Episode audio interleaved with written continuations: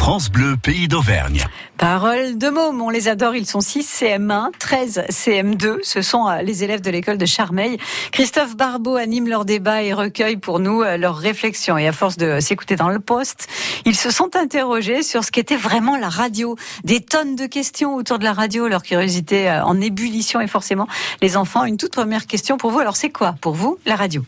La radio, c'est quand un présentateur télé, non, pas un présentateur télé, un présentateur en fait il parle, il donne des infos, quelquefois ils s'amusent, ils font des jeux avec leur équipe.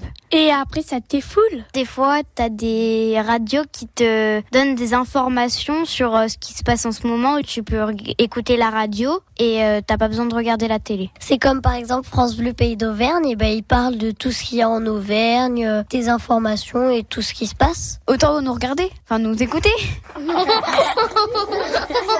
Il des radios, ils invitent des stars euh, pour euh, les questionner. Comme ça, moi, on peut en savoir plus sur euh, leur métier et bah, pourquoi pas devenir comme eux. Ils font un peu de sketch, du sketch entre guillemets. Ils appellent des gens, ils font des montages et tout avec des voix. C'est drôle. Et après, ils font passer des musiques et voilà quoi.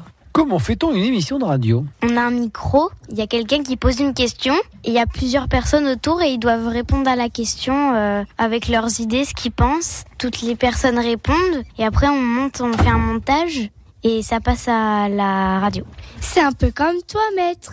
Il y a aussi des espèces de plateformes euh, pour régler le son de de ce qui est diffusé en direct et, et des fois il y a des micros euh, qui sont pas accrochés sur la table mais des mini micros qui sont accrochés euh, au t-shirt. Puis après il y a quelques fois par exemple il y a un présentateur qui se trompe donc ils vont faire du montage pour euh, mettre de la musique un petit peu en fond euh, pour ajouter des petites choses marrantes ou ou améliorer des choses. Pour vous c'est quoi un bon animateur? Un animateur drôle, souriant qui nous pose des questions euh, qu'on puisse répondre. Qui parle quand même assez parce que s'il reste euh, potiche comme ça, ben on n'est pas dans le caca. Hein. Il